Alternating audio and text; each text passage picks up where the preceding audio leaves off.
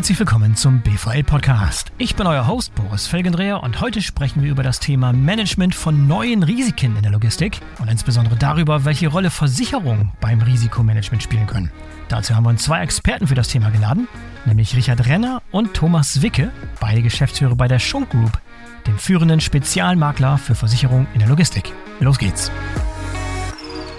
Hallo Richard, hallo Thomas, herzlich willkommen zum BVL-Podcast. Schön, dass ihr dabei seid. Hallo Boris, schön, dass wir hier sein dürfen. Hi Boris. Hallo ihr beiden. Wir wollen heute darüber sprechen, wie man die Risiken in der Logistik managt, insbesondere auch welche Rollen Versicherungen dabei spielen können. Deshalb haben wir euch beide heute ins Studio eingeladen, denn ihr seid beide bei der Schunk Group aktiv. Ich glaube, Schunk dürfte vielen Leuten in der Logistik ein Begriff sein. Ich gibt schon seit 100 Jahren. Aber Richard, was sollte man noch über euch wissen, heißt die Schunk Group, äh, damit wir ein bisschen einordnen können, wie ihr gemeinsam auf das Thema Risiken in der Logistik schaut. Was muss man noch wissen? Außer, dass ihr führend sein im Markt, äh, fest im Mittelstand verankert seid und seit 100 Jahren schon das Geschäft betreibt. Ja, erstmal Hallo auch in die in die Runde. Ähm, ich glaube, was was noch wichtig ist oder was was Schunk ganz gut beschreibt, ähm, wir sind das Startup der Logistik mit über 100-jähriger Tradition. Also okay. Wir versuchen mhm ähm, und nicht auf der Tradition auszuruhen. Und äh, ich sag mal, hinter, hinter 100 Jahren Geschichte steckt ja mehr als nur eine Zahl. Ähm, da ist ja ein ganz, ganz tiefes Marktverständnis. Ähm, wir haben mit vielen Kunden äh, Beziehungen, die über Generationen hinaus schon existieren. Und gleichzeitig versuchen wir aber auch modern, innovativ und agil zu sein und uns an Startups zu orientieren. Und ich glaube, beide Welten ähm, haben unheimlich große Stärken und können aber auch gleichzeitig unheimlich viel voneinander lernen. Ähm, und diesen Spagat hinzubekommen, sehr zukunftsgewandt zu sein, ähm, das packen wir in den Satz, dass wir ein Startup mit 100-jähriger Tradition sind.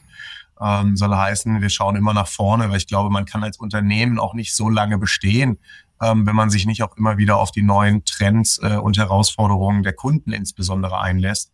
Und ich sage mal, unser Daseinszweck ist es, ähm, das Leben unserer Kunden leichter zu machen, ihre Geschäftsmodelle zu unterstützen äh, in allen Ausprägungen. Und dafür treten wir jeden Tag wieder an. Mhm. Und das nicht nur Thomas und ich, sondern mit über 350 Kollegen und das europaweit.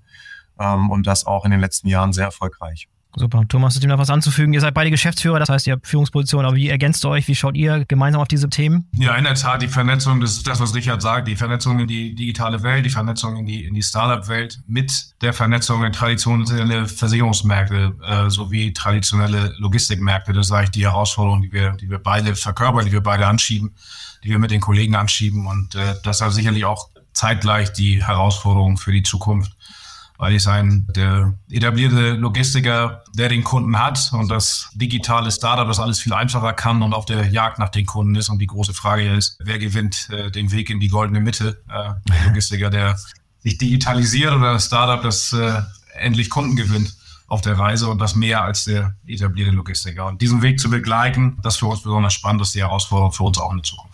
Okay. Richard, du hast eben schon ähm, zwei gute Stichworte erwähnt, nämlich Trends und Entwicklungen, an denen ihr dranbleiben müsst, um relevant zu bleiben in diesen 100 Jahren.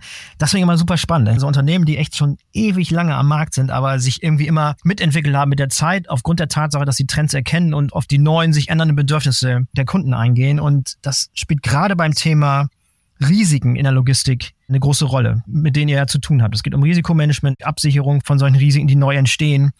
Und ich glaube, wenn man so eine Befragung durch, durchführen würde in der Branche und fragen würde, sind die Risiken für euch, also in der Logistikbranche, tendenziell gestiegen oder gesunken oder gleich geblieben, würden wahrscheinlich alle die Hand nehmen und sagen, ja, nee, sind gestiegen. Das ist irgendwie allen klar, dass die Risiken sich verstärken, dass sie vielfältiger werden, dass sie anders werden und da muss man entsprechend auch darauf reagieren. Man muss das entsprechend managen, man muss sich entsprechend absichern. Vielleicht können wir mal so ein bisschen anfangen mit so einem Bird's Eye View sozusagen, um uns anzuschauen, welche wichtigen Trends und Entwicklungen denn gerade so stattfinden in der Logistik, die gerade diese Risiken beeinflussen. Äh, Richard, vielleicht fängst du an, machst einen Aufschlag, gibst uns mal so einen Überblick über, über wirklich die großen Trends, die ihr so seht und die eure Kunden auch bewegen. Sehr gerne. Ähm, ich glaube, die Logistikindustrie ist wie alle anderen Industrien momentan in einem hochkomplexen und einem hochdynamischen Umfeld unterwegs. Wenn man sich anschaut, wie sich die Welt gerade entwickelt, wenn es um die Themen von Demografie geht, äh, wenn es um die Beschleunigung technologischen Fortschritts, äh, wenn es um den Zugang zu Wissen und so weiter geht, dann sind da einfach Kräfte ähm, entfesselt, die sich von Jahr zu Jahr verstärken ähm, und immer, immer dominanter werden und natürlich auch auf die Logistikindustrie wirken. Dazu kommen auch neue Möglichkeiten. Ja? Wenn man sich anschaut, was heute mit Technologie möglich ist, das wäre vor 10, 20 oder auch 50 Jahren nicht mal ansatzweise denkbar gewesen. Und in dieser hochdynamischen Welt äh, agieren natürlich auch Logistiker und die stehen vor ganz konkreten Herausforderungen. Logistikketten, Lieferketten sind global ausgerichtet. Das heißt, globale Probleme, äh, die wir haben oder Herausforderungen treffen die Logistiker ganz massiv. Es geht damit los, die richtigen Leute für die richtigen Positionen zu finden. Geschäftsmodelle verändern sich, werden digitaler, werden komplexer ähm, und die Menschen zu finden, ähm, die diese Komplexität, ich sag mal, aushalten können und gut managen können, ähm, ist sicherlich ein Riesenthema, weil auch jeder Einzelne unterliegt ja dieser hohen Dynamik, die wir nicht nur als Unternehmen spüren, sondern auch als Individuen ähm, und damit richtig umzugehen, also nicht nur das richtige Personal zu finden, sondern auch ähm, eine Kultur zu liefern, einen Sinn zu liefern, Arbeitsweisen zur Verfügung zu stellen, methodisch und technologisch, um da, ich sag mal, den Überblick zu behalten, ähm, ist sicherlich ein ganz, ganz großes Thema. Das ganze Thema, wie gehen wir mit unserem Planeten eigentlich um? Wenn wir uns anschauen, ähm, dass unsere aktuellen Geschäftsmodelle dazu führen, dass wir Ressourcen verbrauchen, und die Zukunft damit immer schwieriger wird, ähm, weil wir bestimmte Ökosysteme vergiften äh, und, und, und, und, und, ist das auch etwas, äh, wo sich Unternehmen, glaube ich, ganz massiv mit auseinandersetzen müssen. Also wie schaffen wir es, dass die Zukunft oder die Situation für zukünftige Generationen mal mindestens genauso gut ist wie heute, wenn nicht sogar besser. Ja, also auch dafür müssen wir unsere gesamte Denkweise, wie wir mit bestimmten Themen umgehen. Ich habe dazu ein ein Bild quasi mal, äh, was mir immer hilft, solange ein toter Baum äh, mehr wert ist als ein lebender, ähm, wird es, glaube ich, schwierig, ähm, auch unseren zukünftigen Generationen noch einen lebenswerten Planeten irgendwo zu hinterlassen. Und Lieferketten sind, äh, wie gesagt, mittendrin ähm, und das Ganze vor dem Hintergrund technologischer Veränderungen, die neue Geschäftsmodelle ermöglichen, aber auch ganz, ganz neue Risikosituationen mit sich bringen. Ja, Richard, vielleicht darf ich noch mal ganz kurz einhaken zum Thema Umwelt und Nachhaltigkeit. Ich glaube, da geben dir wahrscheinlich alle recht in dem, was du gerade gesagt hast. Was ich noch ein bisschen näher verstehen möchte, ist, inwieweit das Thema Umwelt und Nachhaltigkeit tatsächlich ein Risiko darstellt. Du hast eben so dargestellt, wie daran müssen wir arbeiten, das ist wichtig und da kommt was auf uns zu. Aber wie lässt sich das übersetzen in ein akutes Risiko? Es geht ja heute um Risikomanagement, ein akutes Risiko für jeden einzelnen Aktiven in der, in der Logistik. Auch das hat, das hat viele Facetten. Ich glaube, dass äh, Menschen brauchen Arbeitsumfelder, die nicht toxisch sind. Und das sowohl auf einer emotionalen Ebene als auch auf einer, auf einer physischen Ebene. Ähm, wenn man sich anschaut, wie Arbeitsbedingungen in bestimmten Teilen der Welt heutzutage gestaltet werden, dann ist das keine äh, artgerechte Haltung, sage ich mal, für Menschen. Und damit umzugehen, ähm, ist, glaube ich, für die Logistik sehr wichtig, weil die Logistik ähm, setzt da an, wo Produktionsmittel entstehen. Und wenn diese Umfelder nicht adäquat gestaltet sind, glaube ich, ähm, setzt sich äh, da entsprechend was fort. Ähm, die ganze Frage ähm, der Rohstoffverfügbarkeit äh, ist ein Riesenthema. Ähm, wenn man sich anschaut, äh, wie Lieferketten unter Druck gesetzt worden, wie ganze Produktionszweige zwischenzeitlich auch während der Corona-Krise, während der kriegerischen Auseinandersetzungen in der Ukraine einfach zusammengebrochen sind und Verfügbarkeiten von bestimmten Materialien, Stoffen und so weiter einfach nicht mehr gegeben war ähm, dann betrifft uns das als Wirtschaftssystem. Und da wir Menschen Teil des Wirtschaftssystems sind, sind wir natürlich auch betroffen. Ja, äh, unsere ökonomische Existenz hängt häufig an dem unternehmerischen Erfolg. Und wenn Unternehmen sich in Situationen reinmanövrieren, äh, wo die Geschäftsmodelle plötzlich kollabieren, dann glaube ich, haben wir alle ein Problem. Ähm, Nachhaltigkeit ist für mich, und ich glaube, dass das wird da deutlich viel mehr, als ein bisschen Recycling zu betreiben oder, oder weniger Giftstoffe in die Umwelt äh, auszulassen. Weil wenn wir einfach nur versuchen, effizienter zu werden, das ist ungefähr so, als wollten wir unsere Kinder weniger schlagen. Ähm, wir sollen unsere Kinder aber nicht weniger schlagen, sondern wir sollen sie lieb haben. Und wenn man, wenn man das mal als Nachhaltigkeitsaspekt betrachtet, glaube ich, wird die unternehmerische Komponente deutlich. Weil natürlich kann ich mit der Abholzung des Regenwalds eine ganze Menge Geld verdienen, im Hier und Jetzt. Ähm, und das ist ein großes Problem. Oder wenn ich die Meere leer fische oder wenn ich Müll einfach irgendwo hinkippe und so weiter. Mittelfristig entzieht uns das aber die Grundlage wirtschaftlicher Existenz und Zusammenarbeit. Und da äh, sich mit diesen Risiken auseinanderzusetzen, ist, glaube ich, sehr, sehr wichtig. Und es gibt ja Lösungen, wenn man an Kreislaufwirtschaft denkt, ähm, zum Beispiel, Und wenn man ein Produktionsunternehmen mit Kreislaufwirtschaft unter einer Risikogesichtspunkt sich anschaut, hat das ganz andere Themen. Es geht nicht mehr um die Einlagerung von Giftstoffen, sondern es geht darum, wie kann ich eigentlich den Überblick über die Ressourcen, die ich in die Welt geschickt habe, behalten und wie kann ich sie wieder zurückbekommen? Wie muss ich meine Produktionsverfahren verändern? Wie muss ich meine Kooperationslandkarte verändern? Wie können mir auch Logistiker helfen bei der Verteilung und Rückholung ähm, der entsprechenden Ressourcen? Und ähm, da entstehen einfach völlig neue Risikofelder, völlig neue Geschäftsfelder, ähm, für die wir auch Lösungen finden müssen. Ich würde noch gern, sagen wir, die, die konkrete praktische Auswirkung auf die Logistik an der Stelle noch ein bisschen ergänzen, nämlich an dem Teil, dass wir uns ja, sagen wir mal, auch lokalpolitisch und nicht nur geopolitisch damit auseinandersetzen müssen und in unserem Land und in unseren Nachbarländern ist ja sehr, sehr harter Ruf nach äh, Veränderungen auch von zum Beispiel Energiegewinnung geht, um diesen Dekarbonisierungsansatz auch weiterzuleben. Und dementsprechend sicher viele Logistiker damit beschäftigen, zum Beispiel ihre Gebäude mit, mit Photovoltaik auszustatten, mit Photovoltaikanlagen auf Dächern. Neukonzeptionen sind ja quasi sowohl im privaten äh, Häuslebau als auch in Industriebau eigentlich ohne, ohne PV-Anlagen nicht mehr vorstellbar. Wir wissen, dass wir äh, ein infrastrukturelles Problem haben auf der Reise nach Mobilitätslösungen für unsere LKWs. Ja, wo, wo laden wir die eigentlich auf? Wo steht eigentlich die Infrastruktur zur Verfügung, um Elektro-LKW oder wie auch PKW überhaupt zu betreiben? Wenn wir das jetzt dann risikotechnisch anschauen, ist es halt alles andere als einfach, weil eine Photovoltaikanlage nach, ich sag mal, herkömmlicher Meinung eines Versicherungsmaklers äh, beziehungsweise eines Versicherers, eines Risikoträgers eher eine Gefahrerhöhung ist für den gesamten Gebäudekomplex als jetzt irgendwie schützend für das Gebäude. Ebenso ist es mit äh, Batterieladestationen auf dem Gelände oder an den Gebäuden von logistischen Anlagen. Ebenso ist es zum Beispiel mit der Einlagerung von Lithium-Ionen-Akkus, weil irgendwo müssen die zur Produktion ja auch, auch liegen, ob wir einen Speicher für Autos oder Speicher für Fahrräder, Speicher für Handys oder sonst wo produzieren. Irgendwo müssen diese Lithium-Ionen-Akkus gelagert werden. Das ist halt risikotechnisch ein, ein Riesenthema. Ähm, und mhm. wir stoßen an ihre Grenzen, diese Dinge überhaupt einlagern zu können in adäquater Anzahl und Menge an bestimmten Standorten. Und dementsprechend ist das eben für uns auch dann eine Herausforderung auf der, ich sag mal, lokalen Risikomanagement-Sicht, auf der punktuellen für jedes Logistikunternehmen, das sich mit diesen Themen befasst. Ja, das war eine wichtige Ergänzung. Das macht das Ganze nochmal klarer und sehr, sehr greifbar.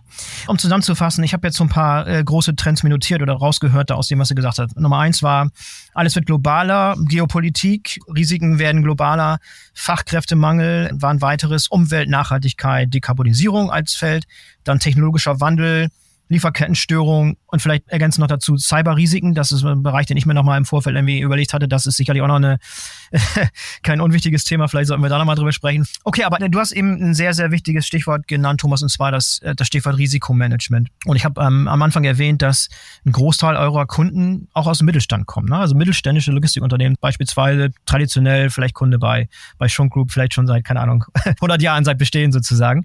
Äh, auch viele Startups. Ähm, ich kann mir sehr gut vorstellen, wie ein modernes Risikomanagement in einem großen Konzern aussieht.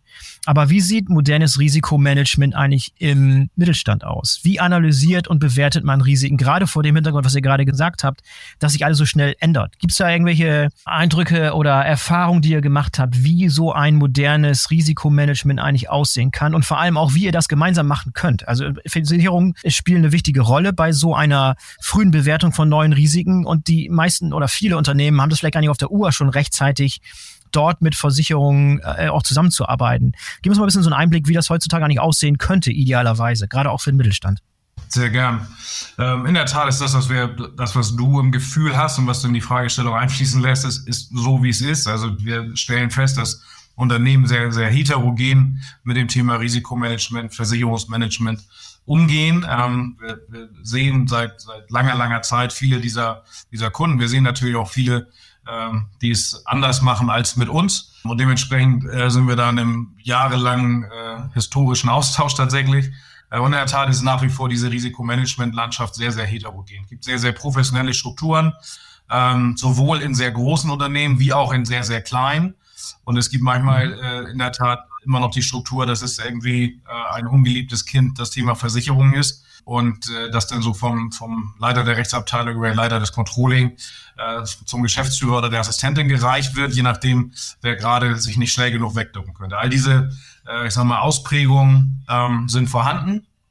Ähm, was wir mit unseren Kunden äh, versuchen und was der Kunde dann auch ein Stück weit auf uns auslagert, ist halt einen regelmäßigen Risikodialog zu führen. Wir äh, treffen uns sehr, sehr regelmäßig persönlich mit unseren Kunden, analysieren deren Risikosituation, analysieren deren Geschäftsentwicklung und Trends, deren strategische Ziele äh, und leiten mit ihnen dann gemeinsam ab, welche dieser strategischen Ziele, äh, welche Auswirkungen auf ihr Risikobewusstsein einerseits, aber auch auf die Risikosituation andererseits haben.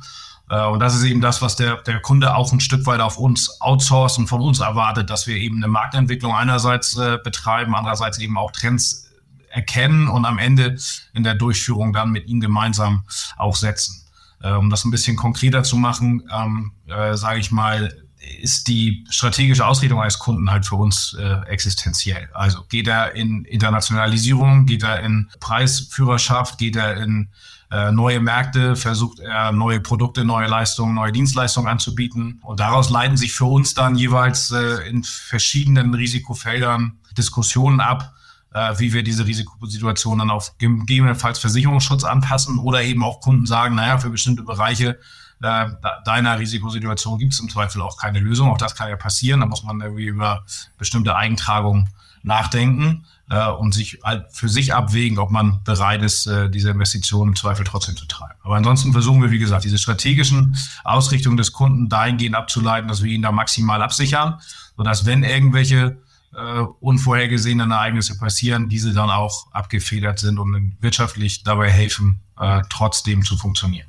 Ja, kurze Frage dazu. Wie groß ist denn die Bereitschaft auf Seiten der Kunden, euch in diese Prozesse überhaupt einzubeziehen? Ich kann mir nämlich sehr, sehr gut vorstellen, dass es da bestimmte Vorurteile gibt in der Hinsicht, dass sie von vornherein davon ausgehen, dass ihr äh, ein Eigeninteresse habt und, und also, äh, wenn ich mir einen Versicherungsvertreter nach Hause hole, also mal ganz platt auszudrücken, dann gehe ich davon aus, dass sich äh, der, der wahrscheinlich irgendwie die Risiken wesentlich dramatischer und, und größer darstellt, als sie in Wirklichkeit sind und ich am Ende mit zehn Policen hier äh, aus dem Gespräch gehe, von denen ich irgendwie acht gar nicht gebraucht hätte. Damit will ich sagen, wie gelingt es euch als ernstzunehmender Partner mit am Tisch zu sitzen, der nicht nur ein Eigeninteresse verfolgt bei dieser Risikobewertung und dann der daraus folgenden Versicherung des Ganzen? Schöne Frage und die ist so alt äh, wie, wie mein Job, den ich inzwischen 30 Jahre mache. Du bist, bist also äh, in guter ja. Gesellschaft von all denen, die die Entscheidung zu der Wahl des Versicherungsmaklers treffen. Also zum einen sind wir halt kein Versicherungsvertreter, sondern ein Risikoberater und Versicherungsmakler. Das ist für uns die, die Geschichte. Und am Ende ist es halt so, wenn wir den Weg nicht gehen und wenn wir den Weg äh, der Beratung zum optimalen Absicherung von Risiken und der Ermöglichung von Business überhaupt, wenn wir den nicht gehen würden, würden wir mit unseren Kunden langfristig nicht zusammenarbeiten. Das beweisen wir über Zusammenarbeit und das beweisen wir über äh, Vertrauensvorschuss und äh, Rückzahlung und Investition da hinein. Das ist äh, ein Prozess, den wir mit unseren Kunden gehen und den wir auch voller Überzeugung gehen. Was wir nicht sind, ist der, den man anruft, um mal ein Angebot zu bekommen und sich dann irgendwie unten rechts zu unterscheiden, sondern wir sind der, der Risiken erkennt, Risiken diskutiert und nicht immer äh, diese Risiken in einer Absicherungsform von Versicherungen münden, sondern auch in anderen Risiken, äh, in Risikoprävention, in äh, Eigentragung, in Optimierung von dem Verhältnis Eigentragung zu Versicherungsschutz und so weiter. Dementsprechend äh, ist es eine Vertrauensbasis, die wir zu unseren Kunden gewinnen und die wir auch über Jahre aufbauen und die wir mit unserer, sagen wir, Historie da auch durchaus belegen können. Vielleicht, wenn ich zwei Aspekte da noch ergänzen darf, die mir so ein bisschen unter Nägeln brennen. Daten ist, glaube ich, ein ganz, ganz wesentlicher Aspekt. Durch die hundertjährige Historie, die wir haben und durch die Schadendienstleistungen, die wir erbringen, ähm, haben wir häufig ein sehr gutes Bild, ähm, was Eintrittswahrscheinlichkeiten und Eintrittsauswirkungen von bestimmten Schadensszenarien anbelangt. Und ähm, es geht da mhm. nicht darum, irgendwelchen Kunden Angst zu machen und über diese Angst dann versuchen, so viel Policen, Produkte, Prämie oder sonst was wie möglich ähm, abzusetzen, ja. sondern es geht wirklich darum, einen objektiven Blick auf die Risiken zu bekommen. Und ich glaube, dabei kann unsere Erfahrung ähm, extrem helfen. Was uns auch hilft, Unternehmen und insbesondere, äh, wenn sie ihr Geschäftsmodell mit Innovationen belegen und sich verändern, stoßen häufig an Grenzen, dieses Geschäftsmodell auch auszuleben, weil ihnen Banken oder andere Partner ähm, aufzeigen, dass unter bestimmten Risikosituationen sie gar nicht bereit wären, bestimmte Geschäfte zu machen. Ähm, wir haben einen Kunden, da geht es um, um das kurzfristige Ausleihen von, von Luxusartikeln.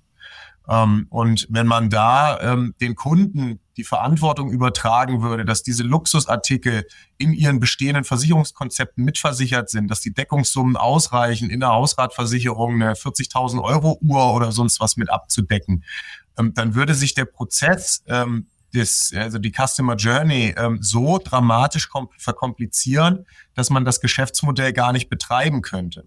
Das heißt, viele Unternehmen stoßen an Grenzen und sind dann mit uns sehr in der Diskussion, wie kann Versicherung helfen, dieses individuelle Risiko so zu kollektivieren, dass Geschäftsmodell überhaupt nötig ist und dass Partner einen einfachen Prozess haben und Banken auch hinsichtlich ihrer Risikobeurteilung ein Stück weit befriedigt werden. Ähm, also es ist da gar nicht ein, ein Push-Vertrieb, dass wir da irgendwas versuchen in den Markt zu drücken, ähm, sondern es geht darum, äh, wirklich die Situation gemeinsam zu verstehen und dann schauen, ob es äh, ob's eine gute und innovative Lösung gibt. Das hatte ich fast vermutet. Ich wollte trotzdem nochmal mit dem Vorurteil aufräumen. Vielleicht ist der eine oder andere dabei, der da doch noch irgendwie ein paar Gedanken in diese Richtung pflegt. Den einen oder anderen gibt's immer, in der Tat. Absolut. Wir haben jetzt viel darüber gesprochen, dass ihr langfristige Beziehungen habt mit etablierten Playern im Mittelstand, die auch schon viele, viele Jahre Kunden sind. Aber wie sieht es aus mit, mit ganz neuen Kundensegmenten, wie beispielsweise Startups? Jetzt hat es in den letzten Jahren eine ganze Welle an neuen, innovativen neuen Startups gegeben. Wenn ihr mit denen sprecht, ist dann eher eine Bereitschaft, sich schon früh Gedanken über Risiken und auch entsprechende Versicherungen zu machen? Oder ist da so ein bisschen noch die Mentalität, äh, lass uns mal lieber erstmal hier Marktanteile gewinnen und das Produkt fertig kriegen, Engineering betreiben und über Risiken und Versicherungen machen wir uns, wenn überhaupt, dann ganz, ganz am Ende Gedanken. Wie, wie ist die Situation mit Startups eigentlich? Ja, in der Tat, also da, das ist ein spannendes, spannendes Feld. Tatsächlich äh, gibt es unterschiedliche Szenarien für uns. Ähm, zum einen die, die wirklich jungen Wilden, die Idee des, des Pizzakartons und der, der, der tollen Idee. Ähm, wenn man es also ganz klassisch betrachtet, dann ist es tatsächlich so, dass Risikomanagement, Versicherungsschutz auf das Nötigste beschränkt ist und Risikomanagement eigentlich insbesondere in den Finanzierungsformen und Runden gesehen wird und nicht so sehr in dem, was, was physisch von außen irgendwie einwirken kann. Auf der anderen Seite gibt es halt genug äh, Startup-Modelle, gerade so im E-Commerce und äh, Plattform-Business, wo wir äh, sehr wohl und sehr schnell als äh, quasi Business Enabler äh, gesehen werden, wo also das, die Geschäftsidee, die das Startup hat, ohne Lösung, ohne versicherungstechnische Lösung gar nicht äh, stattfinden kann und gar nicht funktioniert. Also sei es, äh, sagen wir mal, wenn wir auf die Umzugsunternehmen gucken, die sich logistisch, Startup-technisch digital gegründet haben, äh, dann brauchten die sehr schnell Versicherungsschutz für ihre Transporte, die zu versichern waren. Wenn wir auf äh, Plattformen und, und Businesslösungen schauen, wo wir mit Ökosystemen unterwegs sind, dann braucht man eben auch äh, sehr schnell, äh, ich sag mal, für die Dinge, die man von A nach B schickt, Versicherungslösungen, Zertifikate, äh, Deckungsbestätigung, das möglichst digital, ohne Medienbruch äh, bei den Kunden platziert. Und dementsprechend ähm, gibt es das schon sehr unterschiedlich. Der, der, der, der klassische Startupper in der Tat äh, kümmert sich im Zweifel um eine ordentliche Haftpflichtversicherung, falls irgendwas in seinem Büro passiert und danach ist dann erstmal auf dem Versicherungsthema ein Stück weit Ruhe. Aber es gibt genug, äh, genug äh, äh, wie gesagt, Gründungen und Neugründungen, die sich tatsächlich mit Versicherung sehr intensiv beschäftigen weil man natürlich irgendwie klassische Speditionsdienstleistungen, logistische Dienstleistungen erbringt, die dann eben auch sofort mit Versicherungsschutz in Berührung kommen. Und da sind wir eben äh, ein sehr beliebter Partner, weil wir eben sehr digital äh, unterwegs sind, sehr intensive äh, Schnittstellen, Techniken haben, die das eben ermöglichen, diese Dinge dann auch ohne Medienbruch und digital abzubilden. Hm, spannend. Lass uns da nochmal ein bisschen, lass uns mal parken, da nochmal näher drauf eingehen, später, wenn wir über Digitalisierung so sprechen, wie das eigentlich heutzutage aussieht. Also gerade auch wenn es ein, ein elementarer Bestandteil von deinem Geschäftsmodell ist. Wenn das Geschäftsmodell gar nicht tragbar ist, gar nicht funktioniert ohne solche Arten von Versicherungen und auch mit Endkunden und das muss man digitalisieren, gerade wenn es äh, solche neuen digitalen Startups da geht. Aber äh, wie versprochen, lass uns doch mal ganz kurz einmal nochmal zurückgehen auf diese großen Trends, die er identifiziert hat und da mal ein bisschen sehr konkret werden in Bezug auf was tatsächlich innerhalb dieser einzelnen Bereiche für Risiken entstehen und wie die tatsächlich auch mit Versicherungen abgedeckt werden können. Vielleicht auch mit, mit Beispielen belegen, die so ein bisschen neu sind, frisch sind, über die sich viele vielleicht gar keine Gedanken gemacht haben. So angefangen beim Thema Fachkräftemangel und New Work würde ich mal dazu einfügen. Äh, vielleicht nochmal ganz kurz zusammengefasst, was sind die Risiken, die entstehen und warum ist der Bereich so prädestiniert, auch da abgesichert zu werden über Versicherungen? Die zwei großen Themen, ähm, die beim Fachkräftemangel gelten, ist die Leute zu finden und die Leute zu halten. Wir haben für beide Bereiche äh, innovative Lösungen. Also wir haben ein äh, eigenes Kompetenzcenter Vorsorgemanagement, ein eigenes Kompetenzcenter Benefits. Ähm, und ich sage mal, da gibt es zwei wesentliche Strömungen, warum das sinnvoll ist.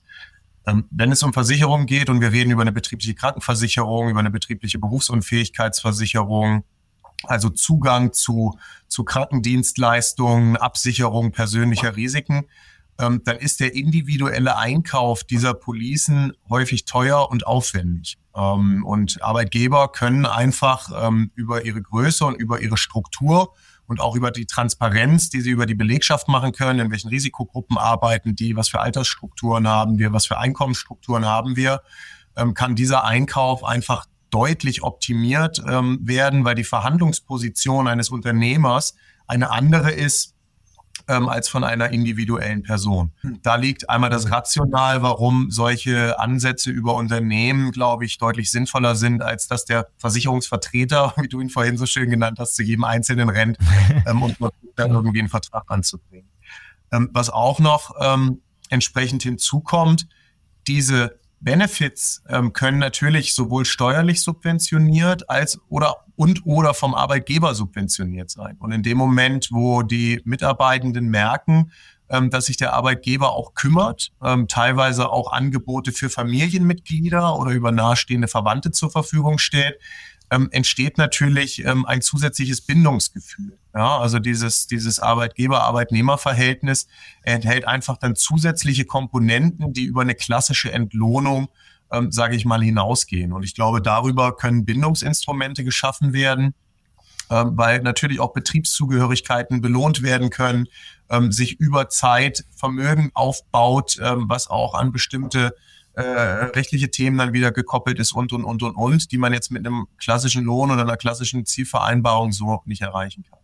Der andere Aspekt, ähm, Mitarbeiter zu finden, auch das ist ein äh, äh, Modell, mit dem wir uns intensiv auseinandersetzen. Ob das ist, ähm, Kooperationspartner zur Verfügung zu stellen, die in Social Media Kampagnen aufsetzen können, also die die Unternehmen dichter in ihre mitarbeitenden Zielgruppen hineinbringen und begleiten.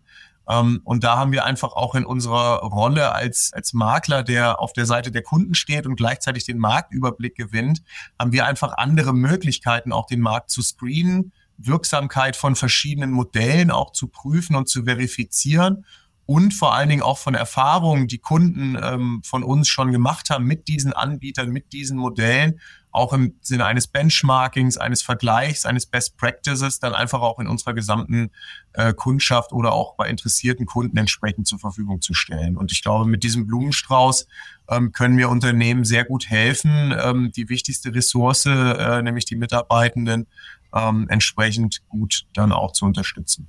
Das ist mega spannend. Das hätte ich jetzt nicht auf Anhieb erwartet oder ich hätte das, also das war jetzt nicht mein Eindruck, als wenn man diese Arbeitskräftebeschaffungssituation, als wenn da eine Versicherung eine kritische Rolle spielen kann. Also hatte ich überhaupt nicht auf der Uhr, ne? Und welche Rolle ihr da spielen könnt und warum ich auch überhaupt eine Versicherung da äh, diese Expertise zutrauen würde. Vielleicht kannst du noch ein paar Dinge dazu sagen, für die einen oder anderen, wo es echt Neuland ist, die es noch nie gehört haben, wie für mich, war jetzt nicht mein erster Gedanke, äh, da mit einer Versicherung zusammenzuarbeiten, um irgendwie meine Arbeitskräftesituation deutlich zu verbessern und neue Talente ranzubekommen. Geh noch mal weiter darauf ein, weil das ist Neuland, das habe ich auch noch nie so gehört.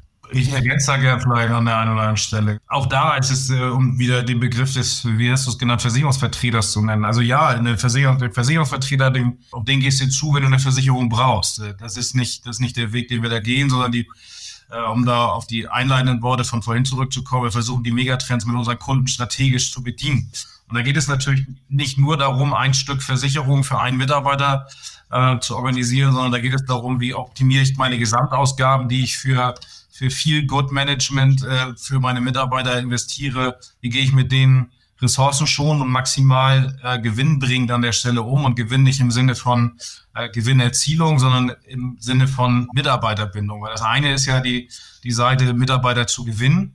Ähm, und ich sag mal, die, die nachhaltig ist, ist die Seite, die Mitarbeiter dann auch lange, lange, lange im Unternehmen zu halten. Und da geht es eben darum, diese Dienstleistungen, die da draußen existieren, für uns äh, zu bündeln. Und ja, es gibt Versicherungslösungen, die einen Mitarbeiter davon überzeugen, bei dem Unternehmen zu bleiben. Das kann eben eine betriebliche Altersversorgung sein, das kann eine ergänzende Krankenversicherung sein, das kann Gesundheitsbudgets sein, die man Mitarbeitern zur Verfügung stellt.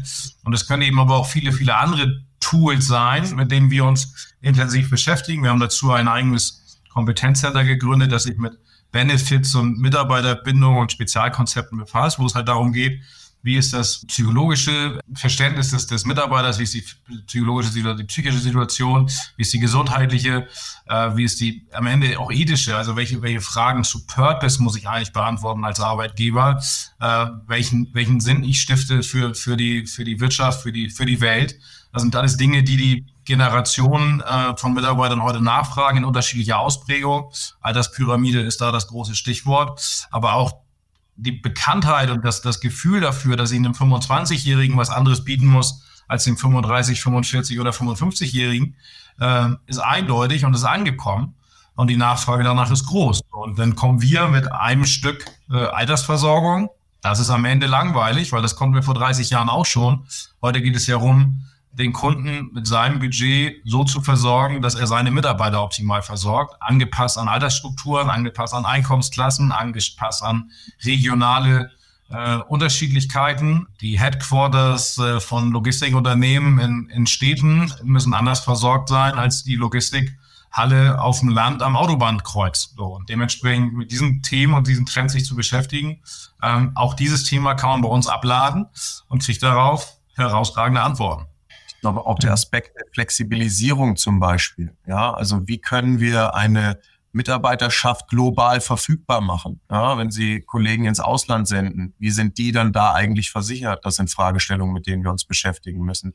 Wenn Sie Lastspitzen haben, ähm, ich glaube, wir haben das gesehen in den letzten Krisen, teilweise kann man in bestimmten Phasen gar nicht arbeiten. Danach ist dann plötzlich doppelt so viel zu tun. Äh, wie gehe ich mit solchen, mit solchen Flexibilisierungen um? Wir können Zeitwertkonten, Arbeitszeitkonten, Lebensarbeitszeitkonten zur Verfügung stellen, ähm, wo Mitarbeiter diese Arbeitsspitzen reinpacken, um für zukünftige Lebensphasen dann Dinge verfügbar zu haben. Und ich glaube, man merkt schon, das sind, sind alles komplexe Fragestellungen, ähm, wo man nicht einfach sagt, äh, hier mal bitte das Standardprodukt unterschreiben. Und dafür müssen wir halt auch in dem Dialog sein ähm, mit den Kunden, ähm, damit da eine maßgeschneiderte Lösung entsprechend dann entstehen kann. Okay. Ja, langsam fügt sich für mich so ein Bild zusammen, was meine etwas antiquierte Weltsicht von Versicherung bisschen updated hier. Aber das, das nächste Thema, was wir unbedingt angehen wollen, ist das Thema Umwelt und Nachhaltigkeit. Ist in aller Munde, hat jedes Logistikunternehmen, jedes logistiktreibende Unternehmen auch auf der Uhr auch da stellt sich für mich die Frage, welche Rolle können da Versicherungen spielen? Was sind da Risiken, die entstehen? Und wie entwickelt sich die Beziehung zwischen Logistiktreibenden und Versicherungen? Gerade vor dem Hintergrund, was Nachhaltigkeit in Zukunft bedeutet und welche Risiken da entstehen. Ich glaube, nahezu jeder Logistiker, ich muss sagen, der Megatrends der Logistik beschäftigt sich damit. Ähm, und wir haben sicherlich zwei, zwei Blickwinkel, auf die wir da, die wir da schauen müssen. Das eine ist, äh, was muss der Logistiker selber äh, tun, um diesem Anspruch gerecht zu werden, zu dekarbonisieren, CO2 zu vermeiden, äh, selber morgen umweltfreundlicher unterwegs zu sein. Da ist die Logistik voll von Ideen und Antrieben, äh, von innen wie von außen. Äh, großes Beispiel sicherlich irgendwie die, die E-Mobilität, die irgendwie auf der Hand liegt, die sich sicher im Moment noch, noch sehr äh, zurückhaltend zeigen in der Umsetzung, aber ja eigentlich sich auch jeder konkret damit beschäftigt. Und da geht es dann für uns darum, äh, wie, wie müssen wir das risikotechnisch äh, absichern, wie müssen wir das mit Risikoträgern äh, behandeln, weil zum einen sind, ich sag mal, Beispiel Elektro-Lkw um einiges teurer als der klassische Diesel-Lkw. Das heißt also, Versicherungsprämien steigen tendenziell. Und zwar ja nicht unerheblich, weil ich sag mal, Faktor drei, vier, fünf oder sechs äh, ist ja keine Seltenheit. Und dementsprechend das Risiko, was auf der Straße dem erstmal gleichen Unfallszenario ausgesetzt ist, wie jeder andere, wie das andere Fahrzeug auch. Natürlich auch irgendwie drei, vier, fünf, sechs Mal nicht nur äh, so teuer in der Anschaffung, sondern auch im Thema Versicherungsprämie und Schadenlast. So, das ist das eine. Und das andere habe ich vorhin kurz angesprochen. Ähm, das, was die die Kundschaft äh, der, der Logistik heute in dem Szenario einlagert äh, oder transportieren lässt, ist eben auch eine Herausforderung, weil diese Dinge, die wir da, sagen wir, aufgrund der Elektromobilität insgesamt ähm, in den Lägern, auf den Dächern äh, und in der in der Halle selbst äh, lagern, äh, sind risikotechnisch eben eine Riesenherausforderung. Ja, wir alle kennen die Geschichten von selbst entzündeten Handys und sich selbst entzündenden äh, Lithium-Ionen-Akkus über brennbare äh, Solaranlagen auf Dächern und so weiter und so weiter, die dann ja auch noch medial meist äh, sehr breite äh, Abnehmerschaft findet und dementsprechend sich quasi selbst von alleine äh, weiter veröffentlicht. Und dementsprechend sind das Herausforderungen, die wir risikotechnisch eben komplett angehen müssen und die wir auch mit unseren Kunden dann bewegen und identifizieren und versuchen dann auch in die richtigen Bahnen zu lenken. Ja, super wichtig, vor allem da auch schon früh mit am Tisch zu sitzen, das nochmal zu betonen, weil ich, ich kann mir schon vorstellen, dass der Druck relativ hoch ist in den meisten Unternehmen für solche Projekte und Leute relativ schnell zu begeistern sind für Solaranlagen auf Dächern und so weiter. Aber bevor da keine komplette umfassende Risikoanalyse betrieben worden ist, würde man sich eigentlich nicht in so ein Projekt reinwagen wollen. Muss, man muss zumindest äh, frühzeitig sich darüber Gedanken machen und das mit einbeziehen in die, in die Kalkulation und in die Entscheidung. Genau, absolut. Ich glaube, ein ganz kleinen Punkt nur zu ergänzen, äh, man muss auch aufpassen, dass die Regulatoren, also die, die Genehmigungsbehörden sind teilweise, was das Risikomanagement anbelangt, da nicht up-to-date. Das heißt, sie können eine Halle bauen, die gesetzlich genehmigt und konform ist, wo ihnen dann aber ein Versicherer erklärt, äh, dass das Risikomanagement nicht ausreichend ist. Ähm, und eine Halle zu betreiben ohne entsprechende Versicherung ähm, ist auch schwierig bis unmöglich. Ähm, also da frühzeitig im Dialog zu sein, ist, ist von extremer Bedeutung. Ein, ein, weiteres Thema, was so ein bisschen einzahlt auf das, was wir vorhin sagtet, globale Lieferketten und globale Themen und globale Risiken. Das Thema Lieferketten-Sorgfaltspflichten ist ein Thema, was viele Unternehmen umtreibt. Auch da entstehen neue Risiken. Auch da muss man sich wahrscheinlich gegen absichern. Gibt es da auch schon innovative neue Möglichkeiten, sich gegen solche, solche Fälle zu versichern und so ein Risiko gemeinsam mit einer Versicherung gut abschätzen zu können im Vorfeld, bevor man sich beispielsweise in bestimmte Regionen begibt oder mit bestimmten ähm, Suppliern zusammenarbeitet? Oder ist das ein Bereich, der jetzt nicht unbedingt in eurem Kompetenzbereich liegt, weil es nicht unmittelbar mit Logistik zu tun hat? Es hat unmittelbar mit Logistik zu tun. Das ist, das ist ja die größte Herausforderung aller und absolut. Also die, sagen wir, die Sorgfaltspflichten sind heute gesetzlich umgesetzt. Davor waren sie ja alle schon auch sagen wir, im täglichen Geschäftsverkehr relevant, insbesondere haftungsrechtlich relevant. Also bei, bei aller Auswahl von Dienstleistern fürs Unternehmen war es schon immer so, dass ich irgendwie dafür Sorge zu tragen habe, sobald ich einen ähm, Logistikvertrag mit, mit Kunden schließe, ähm, die richtige Auswahl an Dienstleistern zu treffen. Da gibt es viele Unternehmen, die da Riesenaufwände betreiben und da gibt es dann die, die es über eine, eine Plattform installieren. Alle begleiten wir gleichermaßen, gestern wie heute ehrlicherweise. Und insbesondere tun wir das seit auch Jahrzehnten, insbesondere bezüglich der Haftungssituation. Weil wenn es dann zu einem Verlust von irgendwelcher Ware kommt, aufgrund von Verletzung meiner gesetzlichen Auflagen, und äh, das hier zitierte ist genau so eine. Äh, dann haben wir ein Haftungsszenario, was wir tatsächlich in der Vergangenheit auch schon hatten. Aber das, was neu auf die Logistiker hinzukommt, auch das ist, sagen wir mal, Trenderkennung für uns. Das beraten wir und packen in, den, in die äh, Lösungen in den Versicherungsschutz mit hinein, wobei er rein haftungsrechtlich da schon immer drin war, ehrlicherweise. Mhm. Okay, ihr habt jetzt ja relativ gut beschrieben, wie ihr in so einen gemeinschaftlichen Dialog mit euren Kunden geht und wie ihr eine gemeinschaftliche Risikoanalyse macht. Das klingt so ein bisschen wie einen großen Tisch setzen und gemeinschaftlich irgendwie was zu diskutieren. Aber heutzutage gibt es wesentlich modernere, neuere ähm, digitale Tools, die auch Datenanalysen und so weiter mit in die Kalkulation und mit in die Diskussion integrieren können. Wie sieht das heutzutage aus und wo geht da die Reise hin? Was ist heute digital möglich, was vor ein paar Jahren noch gar nicht gang und gäbe war in diesem Zusammenhang? Ich glaube, da sprichst du ein riesen Innovationsfeld auch für uns an. Ähm, wir haben eine eigene Einheit gegründet in Berlin, die sich ausschließlich mit der Frage beschäftigt, wie können wir die immer stärker entstehenden Datenströme unserer Kunden eigentlich nutzen, um Prävention und Risikotransfer zu machen. Ähm, ich mhm. kann ein, zwei Beispiele vielleicht nennen ähm, das, und auch ein paar Herausforderungen, die damit einhergehen, nochmal erläutern.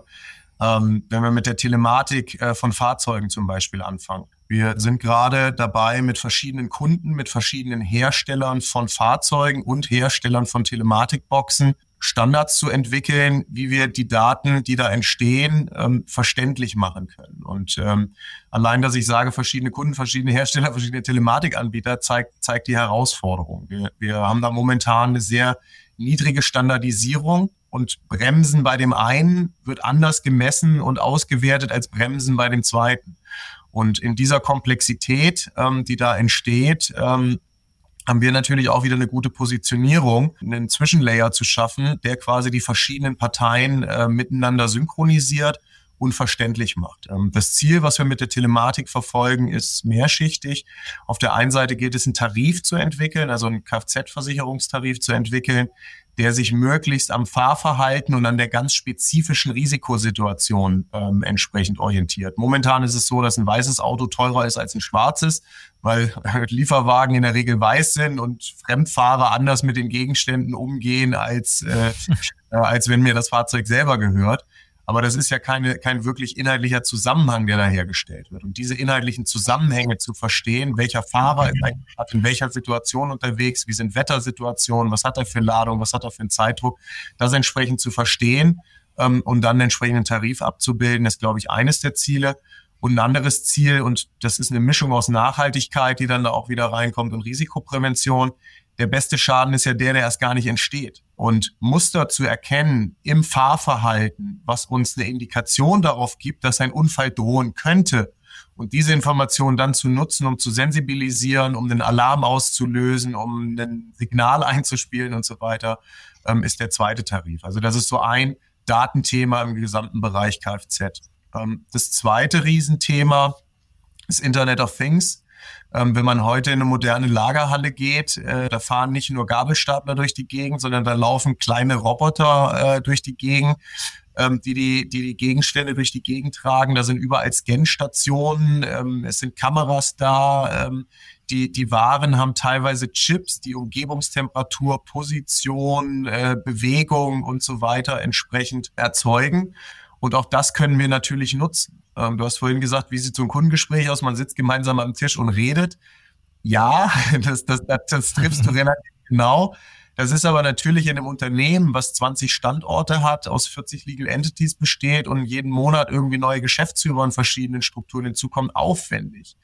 Und da mhm. Daten zu nutzen, ähm, die ohnehin entstehen, ähm, aus IoT, aus Sensoren äh, oder aus anderen äh, internen Prozessen, ähm, hilft nicht nur die Versicherungsprodukte besser zu machen, passgenauer zu machen, die Prämien besser an die Risikosituation anzupassen, sondern es hilft am Ende auch den Kunden, den Aufwand zu reduzieren, mit uns zusammenzuarbeiten. Und ähm, ich glaube, das sind Felder, die es weiter auszubauen gilt, äh, wo auch Regulatorik und Standardisierung eine große Rolle spielen wird und was noch so ein bisschen Zukunftsmusik ist. Ich glaube, in, in der Gegenwart, ähm, da ist es relativ einfach. Äh, wenn man zum Beispiel, Thomas hatte Plattformgeschäfte angesprochen, wenn ich einen Umzug beauftrage und sage, ich habe eine Wohnung in Hamburg im fünften Stock und möchte mit 40 Kartons äh, nach München, ähm, dann habe ich ja schon alle Informationen einmal zur Verfügung gestellt, die wir als Versicherer oder die wir als Makler auch brauchen, um den richtigen Versicherungsschutz einzukaufen.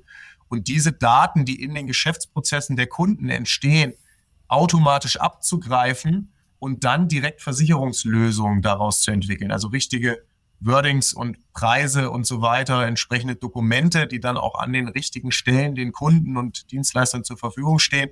Ich glaube, das ist etwas, da sind wir, da sind wir schon sehr weit. Ähm, das können wir schon sehr gut. Also quasi eine automatisierte Risikoerfassung und äh, Bepreisung und zur Verfügungstellung entsprechenden Versicherungsschutzes. Aber überall geht es um Daten ähm, in einer unterschiedlich starken Ausprägung, wie reif das schon ist, wie sowohl die Produkte als auch die Möglichkeit, mit den Daten dann schon umzugehen.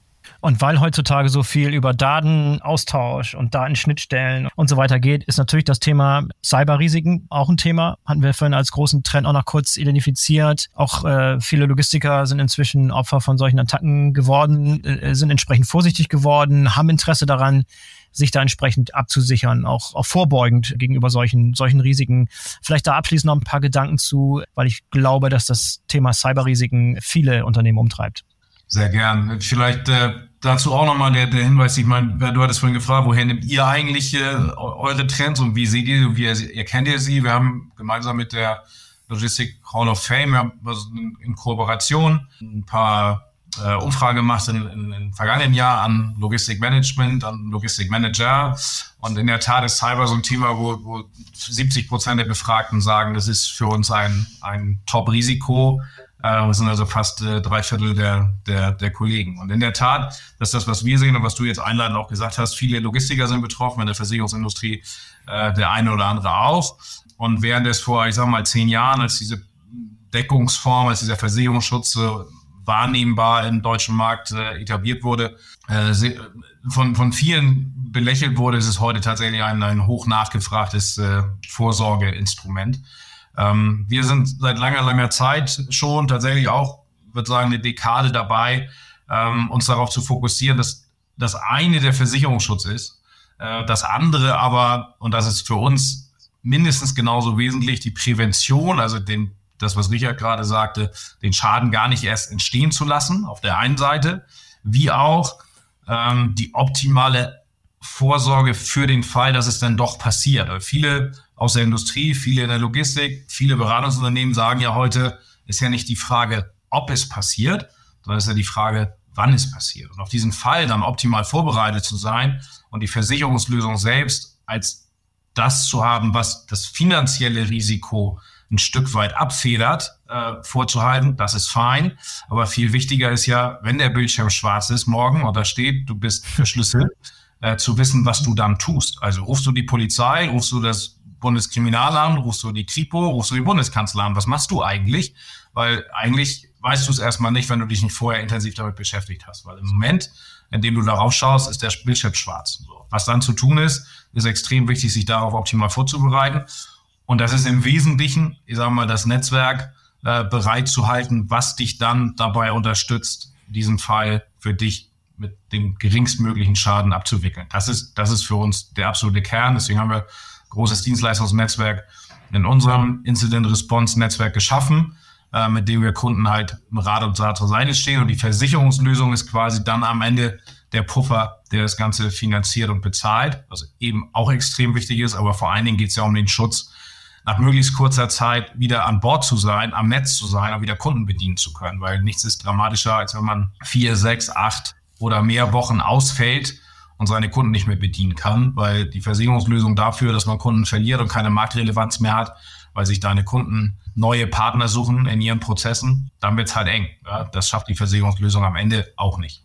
Also auch hier wieder ein Beispiel. Das ist nicht nur in diesem Fall nicht nur ein IT-Thema, sondern auf jeden Fall auch ein Versicherungsthema und schon früh daran denken, dass man da auf, äh, auf den richtigen Partner zurückgreifen kann. Gibt's noch ähm, irgendwelche wichtigen Aspekte in Bezug auf unsere Diskussion heute, die ihr noch loswerden wolltet? Äh, wir haben großenteils über die Trends gesprochen, über die Risiken. Ich glaube, wir haben die Zuhörenden sensibilisiert für neue Arten von Risiken, aber auch neue Arten von Möglichkeiten, frühzeitig mit Versicherung da an einem Tisch zu sitzen und mal das, das Bild von dem Tisch nochmal zu strapazieren und da äh, schnell gemeinschaftlich zusammenzuarbeiten, sowohl mit langfristigen etablierten Playern aus der, aus der Branche, als auch mit neuen innovativen Startups, die sozusagen erst seit ein paar Monaten existieren, aber sich jetzt schon äh, Gedanken machen müssen, wie sie sich entsprechend absichern und wie man mit Risiko umgeht. Noch äh, abschließend wichtige Aspekte, die wir den Zuhörenden auf jeden Fall noch mit auf den Weg geben sollten. Für mich bleibt eigentlich das nur zusammenzufassen. Ähm, ich glaube, wir sind breit aufgestellt, um die Herausforderungen, die Logistikunternehmen auf sich zukommen sehen, in denen sie schon drinstecken, äh, gemeinsam zu diskutieren und Lösungen anzubieten. Ich glaube, es gibt viele individuelle Aspekte, die man jetzt auch in so eine Stunde nicht reinbekommt. Ähm, von daher einfach ja. das Angebot, wenn man unsicher ist, einfach auf uns zugehen und dann können wir, glaube ich, relativ schnell äh, feststellen, ob wir helfen können oder nicht. Hervorragend. Dann äh, schlage ich vor, ich hinterlasse einen Link in den Show Notes. Also wenn Unternehmen jetzt hier heute tatsächlich sensibilisiert wurden für das Thema, würde ich mich freuen, wenn sich der eine oder andere bei euch meldet und äh, an den besagten Tisch mit euch sich setzt und äh, das Ganze mal diskutiert, was es für Risiken gibt. Vielen, vielen Dank. Äh, fand ich sehr, sehr erhellend, sehr, sehr interessant, sehr augenöffnend für mich auch. Fand ich sehr, sehr spannend. Vielen Dank, dass ihr dabei wart und äh, bis zum nächsten Mal. Danke euch, Richard und Thomas. Bis zum nächsten Mal. Vielen lieben Dank. Ciao. So, das war der BVL-Podcast zum Thema Management der neuen Risiken in der Logistik. Ich sage danke fürs Zuhören und bis zum nächsten Mal, euer Boris Felgendreher.